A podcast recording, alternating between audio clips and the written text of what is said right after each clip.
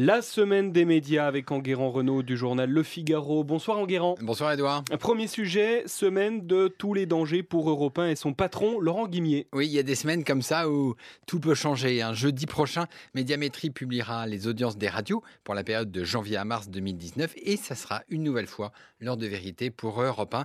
La nouvelle grille mise en place en septembre n'a pas réussi à redresser les audiences. Au contraire, elles sont tombées à 6% entre novembre et décembre 2018 et elle pourrait être encore pire en ce début d'année. Ça tombe mal en pleine crise sociale. Oui, puisque la chute des audiences a nettement dégradé les finances de la station et a tendu l'atmosphère au sein de la rédaction. La direction veut réduire les dépenses et a donc annoncé un nouveau plan de réduction d'effectifs en réaction. Une partie de la rédaction numérique s'est mise en grève pendant trois jours pour protester contre ce plan et pour protester contre les conditions de travail très précaires. Vendredi, les grévistes ont rencontré la direction il n'en est rien sorti. Et pendant ce temps, Mediapart a dévoilé les salaires très élevés des chroniqueurs de la station. Effectivement, la publication de l'article de Mediapart a mis le feu aux poudres.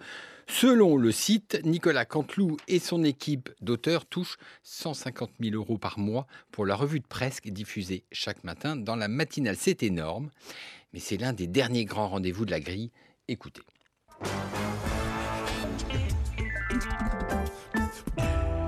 Abdelaziz Bouteflika a donc finalement renoncé à se présenter.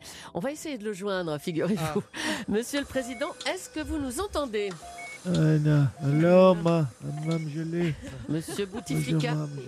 Monsieur Bouteflika, vous nous entendez? Alors, cette affaire de salaire risque encore de tendre les négociations toujours très compliquées entre Canteloup et Europe 1 à chaque fin de saison. Chaque année, Europe 1 qui a besoin de Canteloup pour ses audiences lâche du lest.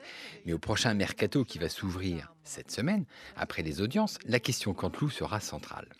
Tout autre sujet en guérant, le monde de la publicité est en émoi. Publicis a annoncé ce dimanche qu'il rachète l'américain Epsilon pour 4 milliards de dollars. Oui, c'est la plus grosse acquisition de l'histoire de Publicis.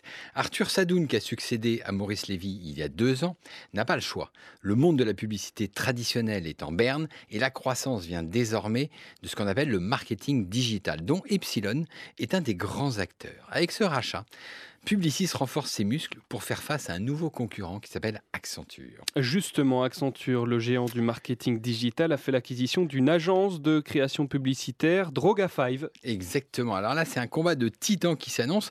D'un côté, donc, les agences de publicité rachètent des activités de marketing digital et de l'autre, Accenture opère un mouvement inverse. Il étend son activité du marketing digital vers les agences de publicité. Alors forcément, la rencontre des deux mondes va produire des étincelles. Autre grand combat, Disney qui a annoncé le lancement de sa plateforme concurrente de Netflix en novembre. Alors là, c'était une des annonces les plus attendues du secteur. Ça y est, Disney a engagé le combat contre Netflix et y a mis tous ses moyens. En novembre, Disney Plus sera disponible aux États-Unis avec toutes les grandes franchises, tous les Marvel les Star Wars, la Reine des Neiges et même tous les épisodes des Simpsons. Et pour bien marquer le coup, eh bien Disney proposera l'abonnement à 6,99 dollars, soit 2 dollars de moins que l'abonnement de Netflix. C'est du lourd. Et Disney Plus euh, sera disponible quand en France? Alors la date n'est pas encore dévoilée, mais le groupe américain va probablement étendre ses services en Europe au début de l'année 2020. Et pour conclure ce festival de séries, ce soir, HBO lance la huitième et dernière saison de Game of Thrones. Les fans frémissent dès le générique.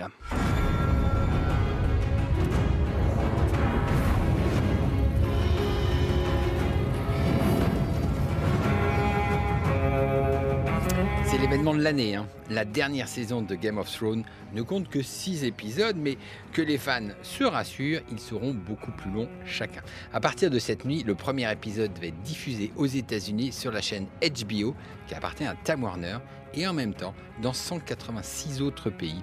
En France, pour voir Game of Thrones, il faudra être abonné à OCS, qui est la filiale d'Orange, et se coucher tard, car l'épisode sera diffusé à 3h du matin. Enguerrand Renault qui sera sans doute devant son poste de télévision cette nuit. Enguerrand Renault du journal Le Figaro en partenariat avec le quotidien pour la semaine des médias. À la semaine prochaine Enguerrand. Merci.